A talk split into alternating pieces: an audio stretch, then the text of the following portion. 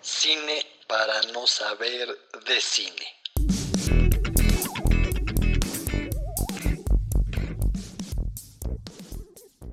¿Qué onda? ¿Le, le seguimos? Sí. Bienvenida otra vez, Re. Esto es Cine para no saber de cine. Estamos hablando de propaganda de Casablanca, de cómo puedes y debes proteger tu mente ante la invasión audiovisual que te quieren vender otras personas, específicamente la industria, de la influencia, de la maquinaria, de la apocalipsis. No es cierto, digo, es un pinche choro ahí medio que me inventé, pero puede servir. Bienvenida, Re, otra vez. Hola, gracias por tenerme aquí. Ay, eso suena horrible, eso es un anglicismo, tenerme, having me here. Uh, gracias por recibirme. Ya. Yo, yo creo que, pues ya, el primer capítulo creo que hablamos lo suficiente de lo que es la propaganda, de lo que es el cine, de cómo la propaganda y el cine se hermanaron para hacer lo que hicieron. Y pues creo que es momento de entrarle rico a la carnita que es Casablanca. Una película de 1942 dirigida por Michael Curtiz. Nuestro ídolo racista. Nuestro ídolo racista, que la neta es uno de los grandes, grandes, grandes directores de la historia del cine. O sea, es, es como el mejor director del que nadie habla. Claro. Tiene 170 películas, se metió a todos los géneros y en cada género hizo obras maestras. Entre ellas, claro, Casablanca. Entonces, pues, ¿qué? ¿Le damos play? Uno, dos, tres. ¡Pum! Vamos a tirar dato de trivia, ¿no? Dato de trivia. No, yo tengo aquí un trip de cómo realmente Casablanca es un clásico que nadie se esperaba. En primer lugar, porque simplemente era una de las 50 películas que sacaba la Warner Brothers en un año. Y número dos, pues por cómo estaba el mundo en ese momento. O sea, las condiciones de la producción eran muy inciertas. Todo era improvisado al grado de que nadie sabía lo que sucedía. O sea, era como, la, la filmaron como a la Roma, ¿no? De que el guion se entregaba al día y solo se entregaba lo que se iba a filmar en el día. Entonces nadie sabía realmente cómo iba a acabar su personaje, nadie sabía qué es lo que le iba a pasar a Rick, nadie sabía con quién se iba a quedar eh, Ilsa, etcétera, etcétera. Realmente era, era muy improvisado en ese sentido. Era una producción poco estable, había mucho caos, modificaban el guion según avanzaba la guerra, eh, etcétera, ¿no? O sea, realmente, dice John Ford justo tiene una frase que, que todas las cosas buenas que suceden en las películas suceden por suerte. Y creo que Casablanca es un gran ejemplo de eso, ¿no? O sea, terminamos el, episodio pasado hablando de cómo la Warner Brothers adelantó el estreno de Casablanca para que coincidiera con, con un par de discursos que dieron Hoover y Churchill en, en Casablanca. Y despuesito de eso invadieron Casablanca. Entonces, básicamente se estrena Casablanca y en una semana todos los las primeras planas de todos los periódicos tenían la palabra Casablanca. Entonces, eso es un golpe de suerte, ¿no? También digo, no creo que la industria del cine fuera tan poderosa como para Premeditar algo Exacto, así, sí, ¿no? no. O sea, ¿Quién sabe? Porque está The War Machine ahí junto a, a esta película, pues, ¿no? O, o- o sea, como que justo son estas suertes que no se sabe qué tan suertes fueron, ¿no? Claro, pero digo, sí, digamos que mucho de esto también es, es, es cosa del destino, ¿no? O sea, Ujú, y, También. por ejemplo, otra cosa que me- a mí me saca de pedo de la peli es como Víctor Laszlo escapa de un campo de concentración y es como lo que lo hace un poco heroico, ¿no? Pero realmente en 1942 nadie sabía del holocausto, o sea, se sabía de pero los es que de son campos de concentración. pero campos de concentración como militares, como de war criminals, no, no la, la, la Grand Solution. Ya, ya, ya. Pero digo, ver Casablanca en 2020 cuando escuchas que Víctor Laszlo escapó de un campo de concentración, Claro. Tu mente va directo a los campos judíos. exterminio. Claro, sí, sí, sí. son estas, estas cosas que la peli obviamente no tenía idea, pero pues que le entran como anillo al dedo. Y que, y, y que las hacen eternas, o sea, eh, yo de, de las veces que he ido a Tijuana, por ejemplo, una gran estación de, de migrantes y de sueños y de ganas de adquirir una visa y de haces todo por una visa, o sea, eh, eh, también la eternidad de, de ubicar tu historia en una ciudad tan móvil, con personajes tan móvil, con la temática de la migración, del movimiento de personas, pues también es otra de las cosas que la hace, no sé, inmortal. O sea, yo bien me puedo imaginar así, casi, casi, una adaptación, palabra por palabra, en español, que le pongan Tijuana y la, y la película queda, ¿no? O sea, porque eh, nada más le cambias el ámbito en vez de quererse salirse de, de, Casablanca, se quieren salir de Tijuana para llegar a Estados Unidos, ¿no? Para llegar a la tierra prometida. Y son amores y encuentros y un romance ahí y queda, ¿no? Porque son arquetipos. Exacto, exacto, exacto. Alguien llamado Humberto Eco alguna vez eh, escribió como un ensayito sobre esta película y dijo, bueno, las películas son películas y las películas son masivas porque justo crean clichés, pero el pedo con Casablanca este, es que tiene cien mil clichés y lo que pasa en tu cabeza es que ya dejas de ver esos clichés y ya ves a los clichés interactuar, ¿no? Eh, eh, y entonces eso es lo que lo vuelve también mítica, ¿no? Porque son todos estos arquetipos que no nada más están aislados en el panorama, sino que tienen voz y tienen cuerpo y tienen, y tienen motivos y era lo que decíamos al principio en el capítulo pasado, que empiezas a ver la película y todas las escenas son icónicas y todas las escenas las has visto recreadas, que en Los Simpsons, que en That 70 Show, que en mil otras cosas. Es como, como ver un tranvía llamado Deseo, ¿no? Ese, el, o sea, el grito de Stella se ha visto... De que esta película ha sido parodiada, refriteada, regurgitada mil veces en todas las grandes series han hecho algo de, este, en todos los bares del planeta tenía que entrar al mío. O sea, como que son frases que ya son tan icónicas. Y yo creo que eso igual es algo que no se esperaban. O sea, simplemente yo creo que es algo que también responde a Casablanca. Al buen trabajo. Justo. O sea, Casablanca es uno de los grandes ejemplos del estudio System. Es, es, así. Básicamente, de las mentes más brillantes de Hollywood estaban trabajando bajo un mismo techo en un mismo proyecto que era Casablanca. O sea, había un guionista que es Howard Koch, Koch Howard Koch, que, que escribió la parte política de la historia y los personajes, como les dio dimensión política a los personajes. Después están los hermanos Epstein, que, que, eran los genios del humor y los que se avientan todas estas frases pícaras que, que básicamente es todo lo que quoteamos hoy en día. Y después está Casey Robinson, que escribía la parte romántica de, o sea, la historia de amor entre Ricky e Ilsa. Entonces, básicamente, pues es eso, ¿no? Es, es, como una bandita de producción donde están los hermanos Ipstein y así le ponen, ¿no? Y después se la pasan al otro güey y este güey le mete un pedo así político, ¿no? Y se la pasa al otro güey y este güey le mete el flashback. Y pues no sé, y funcionaba muy bien. O sea, es algo que ahorita es inconcebible, ¿no? O sea, por cómo funciona el cine ahorita ya no existen esos grupos de trabajo que, o sea, básicamente estos güeyes se sentaban en una mesa en la Warner Brothers y tiraban ideas, ¿no? Y, a mí eso es algo que, que por eso me encanta el cine viejo. O sea, obviamente obviamente hay películas muy cabronas nuevas, obvio, nunca voy a decir que no, y me pueden sentar a ver de que películas eh, este, turcas, me puedo poner a ver movies mexas. Claro que hay calidad, claro que lo hay, pero en cualquier proyecto, cualquiera, no solo cine, la, el, la integración y el trabajo en equipo, yo sí soy firme creyente de que se trabaja mejor, o sea, de que el ego no sirve de nada. Ni las obras maestras más grandes, ni la Capilla Sixtina fue Miguel Ángel el solito, tenía a 60 chalanes ayudándole y haciendo las cosas. O sea, como que es, es muy, eh, es muy como iluso pensar que las cosas salen porque tú quisiste solito y porque tú le echaste, ya sabes. Y la neta, la neta, sale peor. O sea, y es más difícil, es más difícil saltar un cerco tú solo a que si alguien te está haciendo este, man, este, este palanca y te, alguien te levanta desde arriba. O sea, como que se ve esa calidad del el trabajo en equipo.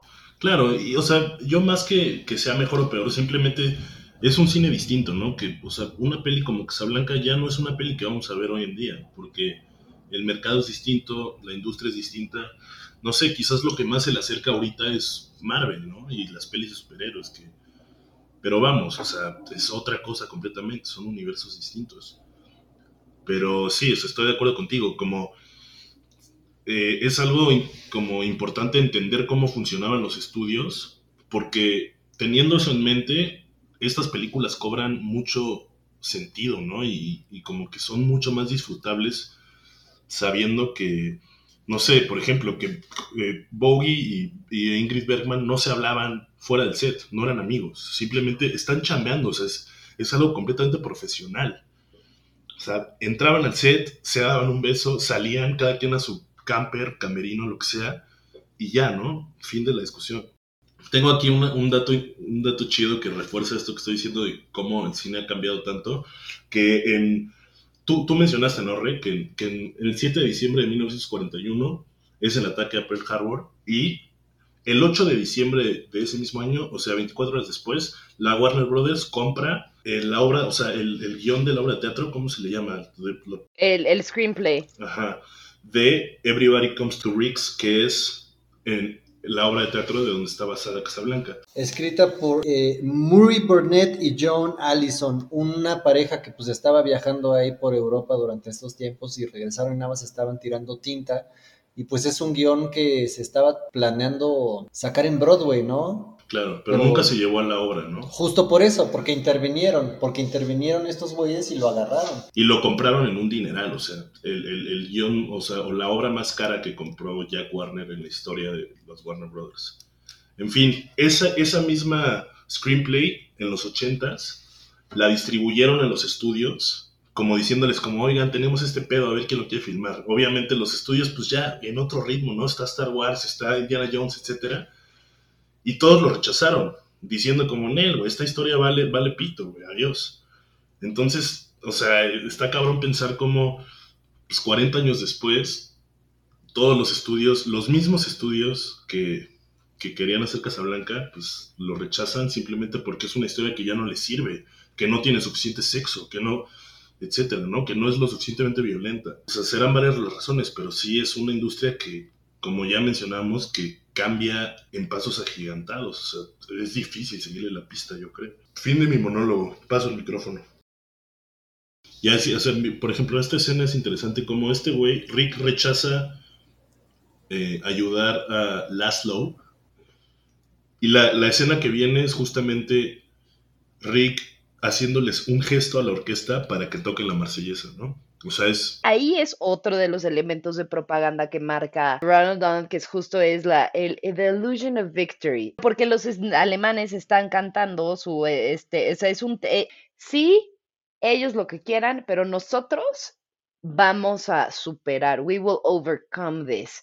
Y son muy in between the lines. Y al final gana la marsellesa y se termina escuchando más la marsellesa. Es esta promesa de... Wait. Y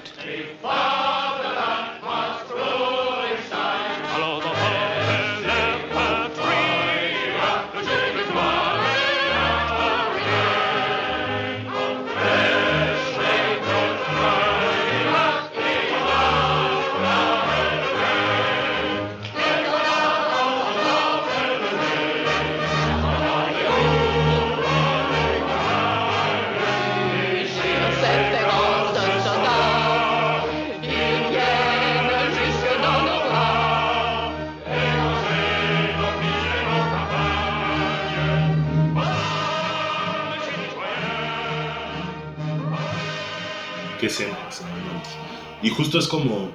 O sea, a pesar de, de, ser una movie romántica, tienes personajes que son tan obvios y tan casi caricaturísticos en su, pro, en su obviedad propagandística. O sea, el amigo es justo, es Francia que pues tiene sus pedos, pero pues, pues es el, el escuate. Y, o sea, y básicamente también el, o sea, el, café de Riggs representa como... Estados Unidos. Es que sí es Estados Unidos, pero al mismo tiempo es gente de todo el mundo. O sea, hay, hay gente asiática ahí adentro, está la española que toma... Pero ve, nosotros justo estamos diciendo, guau, qué emotiva escena y todo esto, cuando, te los gringos no es que, o sea, obviamente había gringos que decían, sí, hay que parar el Reich, pero pues al final sí se nota, o sea, al, al muy mm, crudo que suene, pues, la inserción en la guerra es, un, es una cuestión económica para los gringos también. O sea, te convence la movie, te convence de, claro, claro, está, nosotros somos los buenos, cumple su propósito. O sea, nosotros vemos la movie y no des- y, y no decimos, ay, qué pinches gringos más románticos. No, no, estamos diciendo, claro, no, sí, es que los alemanes estaban de la verga, que sí lo estaban, sí estaban fatal, y sí era un régimen que ah, se tenía que detener. Pero eso ya lo entiendes ahora Claro. los campos que dice Jada, no se sabía de los campos, ya sabes, o sea, se sabía que era pues un totalitario, pero había mucha gente que pues hasta gringos, había gringos nazis desde entonces. Sí, totalmente. También hay unas anécdotas muy cagadas de Michael Curtis, que pues, ese güey no hablaba nada, nada de inglés. Se sabía unos cuantos verbos. Hay un, hay un par de discursos cuando recibe los Óscares y es cagado escucharlo. Y vamos, o sea, está muy cabrón que la gran peli propagandística del cine americano, pues la hizo un güey que no, Que no es sabe inglés, ¿no? no habla inglés. O sea, también es... Yo ayer me eché la de Mrs. Miniver, ¿la han visto? Qué locura, sí, mi tesis también habló de Mrs. Miniver. Ah, de William Wyler, que William Wyler iba a dirigir Casablanca. Mrs. Miniver utiliza el discurso de satanización muy bien, porque el personaje de él es este soldado ya loco, ya sabes, de míralo el- el todo. nazi, Ajá, ajá, ajá, que, el nazi. sí, es, es básicamente un puto comiendo animal. como, ajá, es un puto animal, exacto. es- Dice, y, y, ah, y justo hablo de la ulti- una frase que dice, This is the people's war. It is our war. We are the fighters. Fight it then. Fight it with all that is in us, and may God defend the right. Wow. O sea, o sea, es William Wyler también era uno de los grandes. Y si ese güey hubiera dirigido Casablanca, el personaje de Rick muy probablemente hubiera ido ni más ni menos que a Ronald Reagan. Ronald Reagan. ¿Qué sería Casablanca? O sea, con, con Ronald es Reagan. otra de esas cosas, como los golpes de suerte. Sí, ese güey no hubiera sido presidente, no hubiera sido presidente, no se alía con Thatcher y pues vivimos en el comunismo. Es, es un gran what if. ¿Qué si Ronald Reagan hubiera sido Rick? Oh my God. Creo que no hubiera tenido la química que tenía con Bergman, ese Sí, hombre. no. Yo creo que esa química es así muy Sí. única. Debe ser de las más cabronas. Es impresionante como yo creo que no es guapo, pero es muy atractivo.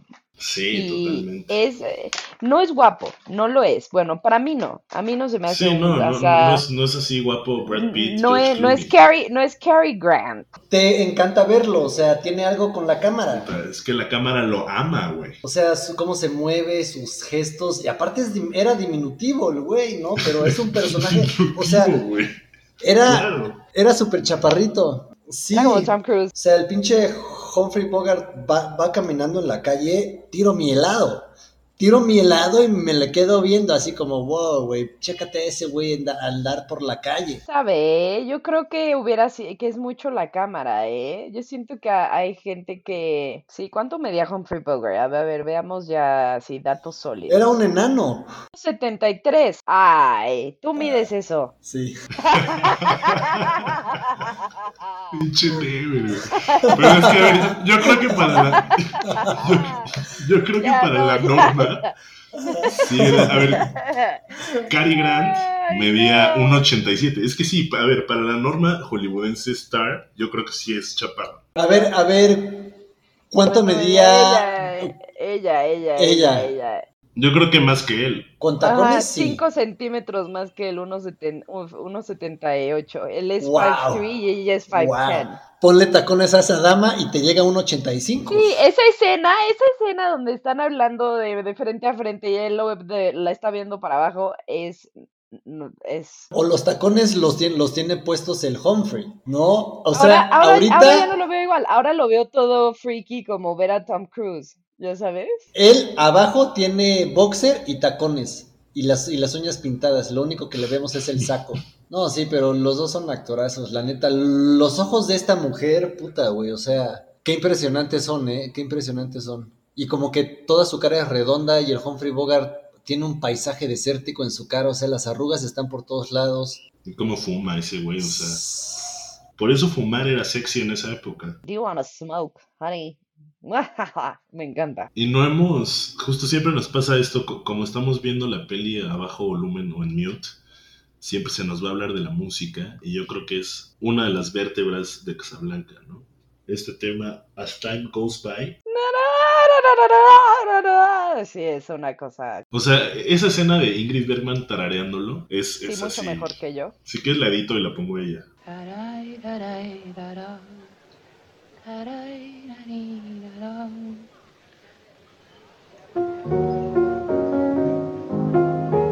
Sing it, Sam.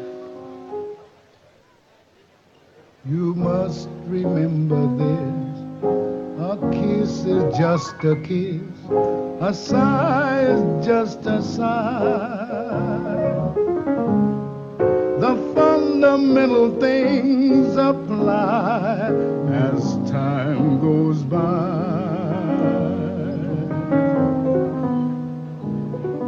And when two lovers woo, they still say I love you. On that you can rely. No matter what the future brings as time goes by. Sam, I thought I told you never to play. Pero sí, no mames. Y, y, o sea, lo que hace es este güey, justo el que, el que escoreó King Kong, que básicamente es quien Max define. Steiner.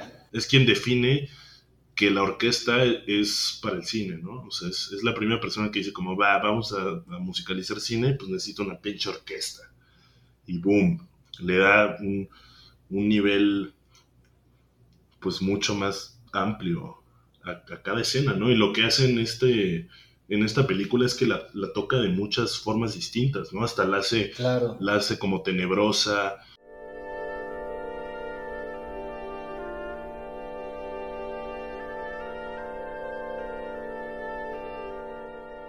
La hace romántica, la hace en sueño,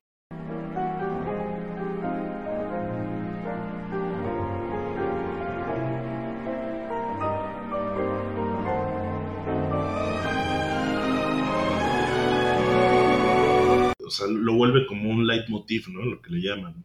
Es, es, un mismo tema y lo toca de tantas maneras distintas que, güey, algunas te va a quedar en la cabeza. O sea, es, es, impresionante. Yo creo, o sea, yo la vi otra vez Casablanca en mi casa y la vi solo, ¿no? Allá en la sala, pero pues del puro audio, pues mis papás tararearon la canción varias horas después sin haberla visto.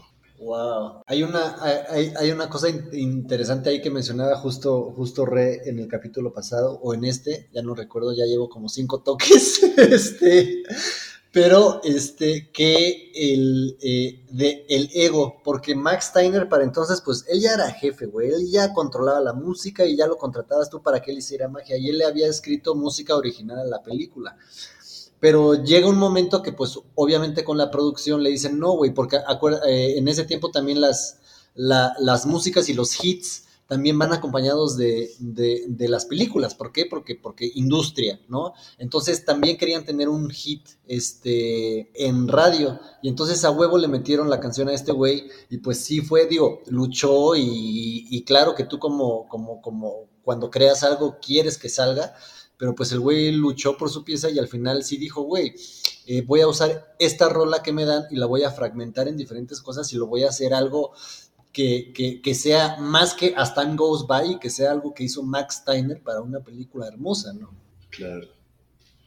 Sí, güey. Siguiendo con ese chisme, yo leí que, pues que ese güey realmente, le, o sea, como dices, ¿no? Él rechazaba As Time Goes By porque pues, se le hacía una, no sé, no sé, no le gustaba probablemente por una cuestión de ego, pero justo ya habían filmado esa escena donde Ingrid Bergman la tararea, e Ingrid Bergman, al igual que Humphrey Bogart, no, o sea, realmente todos querían, nadie quería estar en Casablanca, o sea, no era como esas producciones que todos mueren por estar, era como una peli de verga, pues ya firmé ni pedo, vamos a hacerla rápido, justamente porque era toda la incertidumbre de, güey, pinche peli de guerra, güey, cómo va a estar la censura, etcétera, ¿no? Eh, pero bueno, eh, ya me.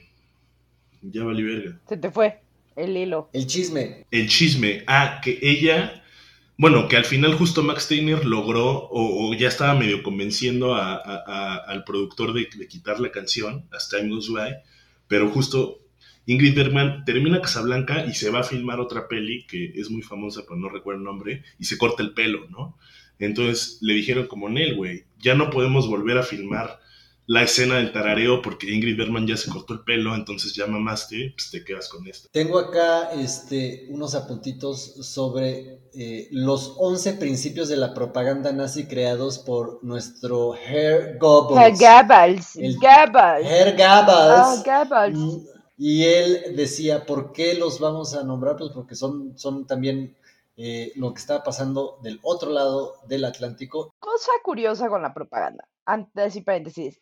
Se, se tiene una idea de que la propaganda tiene una connotación negativa y la propaganda es neutral, no es buena ni mala. Claro. Es como el aguacate. Y se nos propagó la idea de que la propaganda es mala porque es la propaganda lo hacen fascistas, la propaganda lo hacen, ya sabes, los gobiernos totalitarios. Creo que los gringos tienen muy dominada su propaganda y lo podemos ver así de que la toma de protesta gringa fue un espectáculo y saquen a Lady Gaga y saquen a J-Lo y ellos lo dominan, solo que como que no les gusta la palabra, pero, eh, o sea, los, los alemanes no es que eh, fuera una propaganda distinta, simplemente fue una propaganda tan exitosa que logró que un país entero hiciera lo que hizo, que es el holocausto, eh, realmente es de lo peor que ha dado el ser humano en la era moderna, la verdad, o sea, es lo peor de que hemos hecho como sociedad, como humanidad, es esto. Sea, sí está de la verga la exterminación de los judíos. O sea,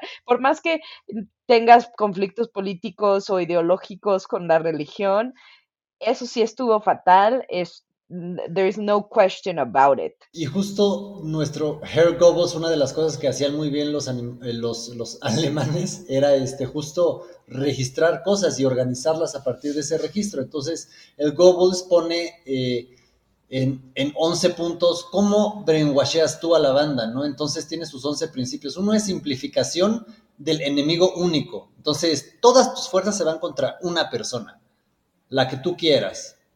La segunda es el principio del método de contagio, es decir, logra que dos personas hablen sobre ese enemigo único. La tercera es el principio de la transposición, ¿no? Que es, eh, tú tienes errores, tú haces cosas malas como sociedad, pero enfócalas en un, en un solo, en un solo ente, ¿no? Ya sea, este, si eres una compañía de desodorantes, enfócalo en tu enemigo, si eres una nación, enfócalo en cualquier enemigo, ¿no? El principio de la vulgarización. Toda propaganda debe ser popular, adaptando su nivel al menos inteligente de los individuos a los que va dirigida. Entonces, eh, vuelve cualquier concepto inteligente en lo más bobo para que se pueda volver popular. Principio de orquestación. La propaganda debe limitarse a un número pequeño de ideas y repetirlas y repetirlas y repetirlas. Entonces, repite ideas bobas constantemente, se van a volver verdades. Séptimo, principio de renovación. Hay que meter constantemente información y argumentos nuevos a un ritmo tal que cuando el adversario responda, el público ya esté interesado en otra cosa. Entonces sigue moviendo las noticias, sigue moviendo las noticias y así nunca te vas a poder aferrar a algo. Octavo, principio de la verosimilitud. Construye argumentos fuertes y inmediatamente contraataca a los argumentos opuestos. Así siempre vas a tener tú la verdad. Noveno, principio de la silenciación. Calla tan rápido como puedas cualquier oposición. Décimo, principio de la transfusión. Dice, no, siempre agarra algún mito del pasado. Y el onceavo es el principio de unanimidad. Llegar a convencer a mucha gente que se piensa como todo el mundo creando una impresión de unanimidad. Entonces, con estos 11 principios que aplicó Goebbels constantemente, pues es un manual, la neta, Se para parecen cualquier... mucho a los que plantea Ronald, que los de este Donald son como más simplificados, pero como que unifica varios de esos.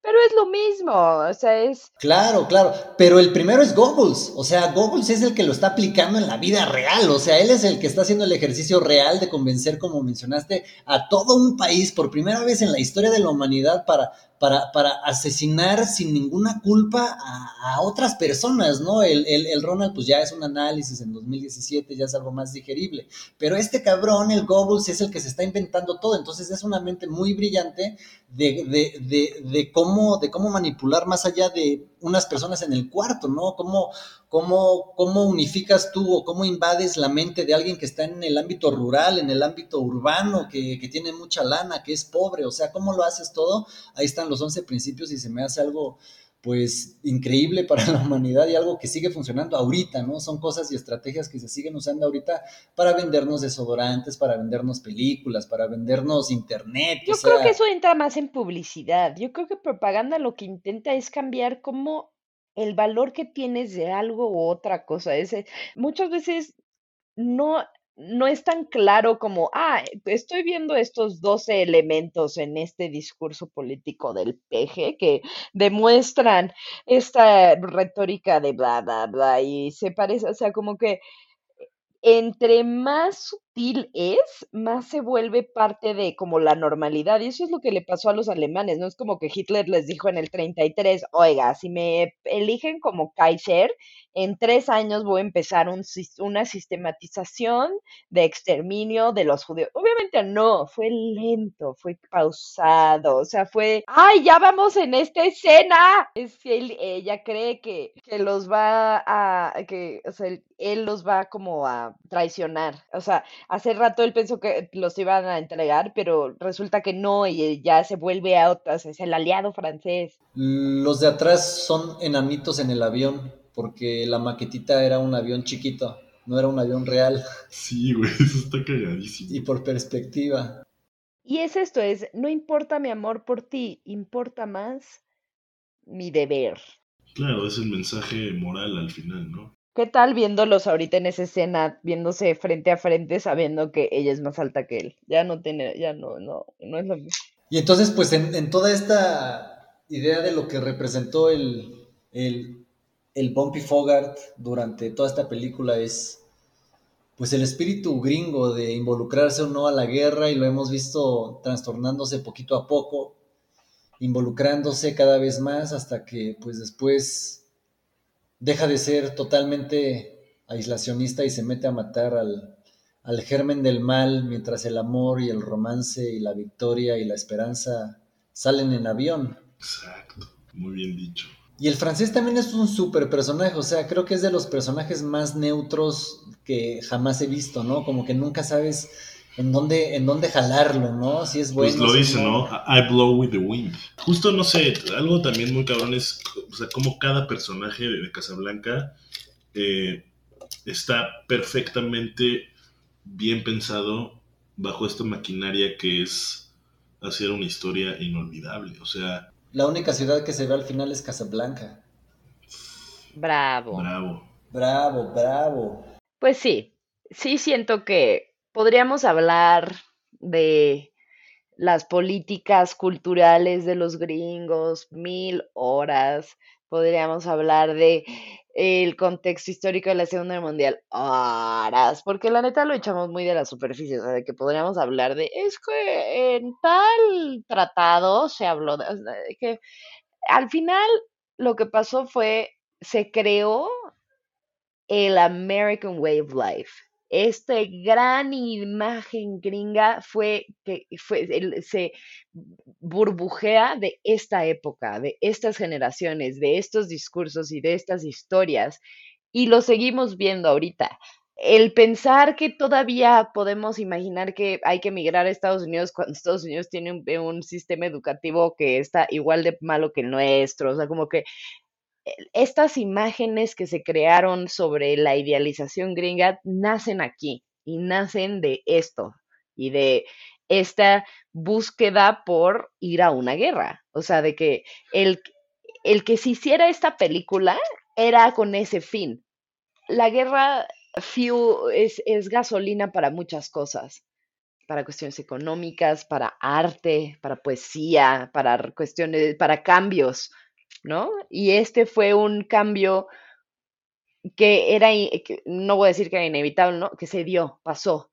Y cómo interactuaron los medios, específicamente el cine, para no solo ser parte de, sino tener un, un ser un agente de cambio. O sea, se, puede, se ve, tengo una estadística por ahí de justo eh, las películas que se hicieron durante la Segunda Guerra Mundial y cómo empezó a ver de que había dos mil chavos que se enlistaban solitos en- al ejército y durante el, no- el 42 hubo 3 millones de chavos que entran y, y de repente, o sea, 300%. Ajá, Sí, 300%. Y y obviamente porque estaban en guerra, pero también se ve magnificado por, había 100 películas más de temas de guerra, era lo que la gente estaba viviendo, era lo que se ve, y se ve ahorita, ahorita vivimos una cultura del narco, ¿no? Y, pues, o sea, como que no puedes entender un, conte- un, cualqui- un medio artístico, no puedes entender un género cinematográfico, no puedes entender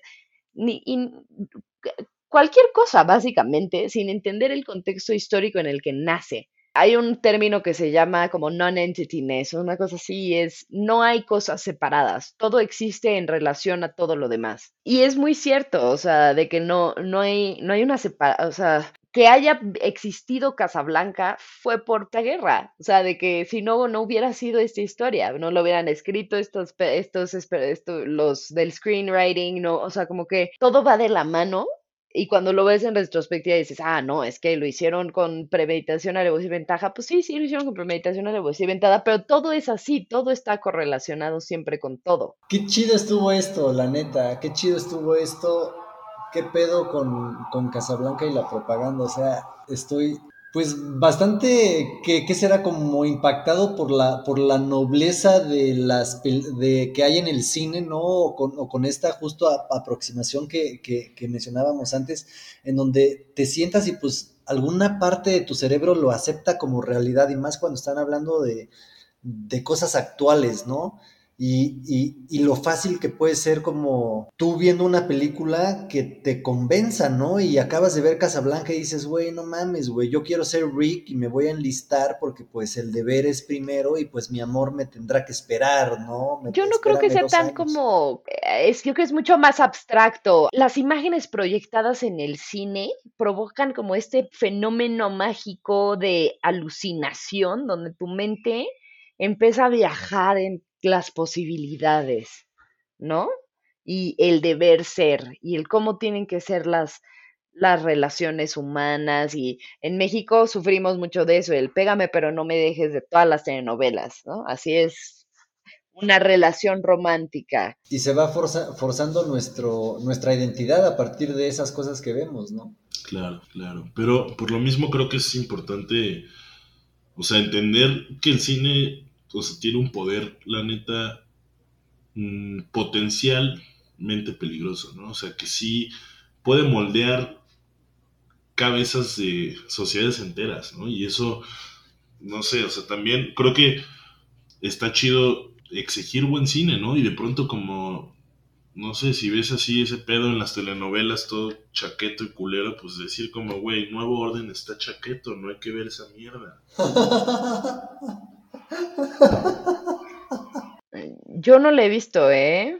No, no la veas, justo, René. Mejor ve propaganda gringa. Híjole. No, no sé. O sea, está chido este pedo. Me, me la pasé muy bien. Me gustó mucho. Qué bonito. Oye, Re, pues yo creo que está chido justo como revivir este, o sea, que yo lo tenía presente, pero me, se me había olvidado tu amor por el cine clásico estadounidense, que creo que está chido. Es- yo sé que es algo bien dorky, es que son, ver, yo yo las veo con, es que yo las veo y es que yo sé que hasta su manera de, no sé, yo crecí viendo el, no este, el violinista en el tejado y cosas así que no son técnicamente tan viejas, pero aprecio mucho el, el cine viejo. Sí, y el cine viejo gringo, pues es el mejor cine viejo. ¿no? Claro. Que, esto se quede como un nos vemos pronto para hablar de alguna otra peli con Re Campos que estuvo hoy con nosotros viendo Casa Blanca. Eh, pues que sácate tus comerciales, Rey. Sabemos que tienes, eres instructora de yoga. ¿Dónde instruyes yoga? Este, doy clases particulares en la Ciudad de México. Me pueden encontrar en mi Instagram at fields.yoga y eh, doy clases en inglés y en español. Eh, también soy gestora cultural de licenciatura y eh, me gusta trabajar con artistas de manera independiente y también particular para ayudar a profundizar y mecanizar o ayudar a estructurar sus procesos fuera de lo artístico. Entonces, como gestor cultural eres un puente entre la cultura y el público. Eres este como vehículo que ayuda a comunicar, a, que, que un, museo sea accesible, que haya proyectos culturales, que haya exposiciones que, expongan cine, que expongan de historia. O sea, puedes hablarte de cultura, es súper vasto, no solo es arte.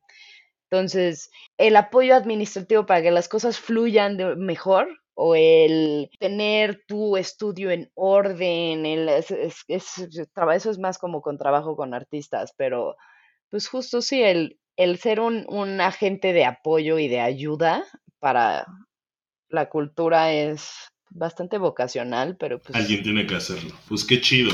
Fue un placer.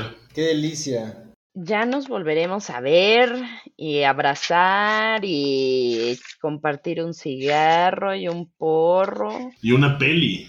Una peli, una... Cine, para no saber de cine, estuvimos con Re viendo propaganda, viendo Casablanca, hablando de la colaboración, de la excelencia, de la excelencia americanista, no de fútbol, sino la excelencia gringa y cómo esos ideales se llegaron a culminar, a consolidar en este periodo de la Segunda Guerra Mundial que pues hasta ahorita tiene sus efectos y los estamos sintiendo, porque seguimos viendo Casablanca y nos sigue fascinando a pesar de eh, ningún error, ningún error. Casablanca y hablamos de propaganda basándonos en la tesis de Re, que es un documento bastante chido, que no sé si nos mandaste el nombre, Re, de la tesis. El cine como un medio para la transformación ideológica de la sociedad norteamericana durante la Segunda Guerra Mundial. Dos puntos. Un análisis de los elementos propagandísticos empleados en las películas Casablanca y Prelude to War. Vámonos. Ándeles, esto fue en serio. Está disponible en Amazon. Dos por uno con el código cine por no saber de cine. No, pero este, les puedo pasar un, una copia electrónica. Mándenos un correo a cine para no saber de cine arroba gmail.com. Es una tesis muy interesante. Es exacto, se las haremos llegar. Habla de cine, de la historia del cine, de cómo se empezó a concepcionalizar el cine, cómo entra la propaganda, cómo entra Estados Unidos y la maquila y la industria a esa, a esa cosa que se llama cine que nos gusta tanto y cómo se modificó para después crear este espécimen que se llama Casablanca. Yo aprovecho ahí para decir que igual, eh, pues en este espacio creemos en el cine libre. Entonces, pues de cualquier peli de la que hemos hablado, ya sea Casablanca, de cualquier peli de la que Re menciona en su tesis, o de cualquier peli de capítulos anteriores, si la quieren ver y no la encuentran, echen un correo a cinepanosaberdecine.gmail.com y con gusto se las hacemos llegar en un link completamente gratuito y libre de comerciales. Amén. Entonces, pues eso es todo. Abrazos propagandísticos. Bye. Ay. Hasta la próxima. We'll always have Paris.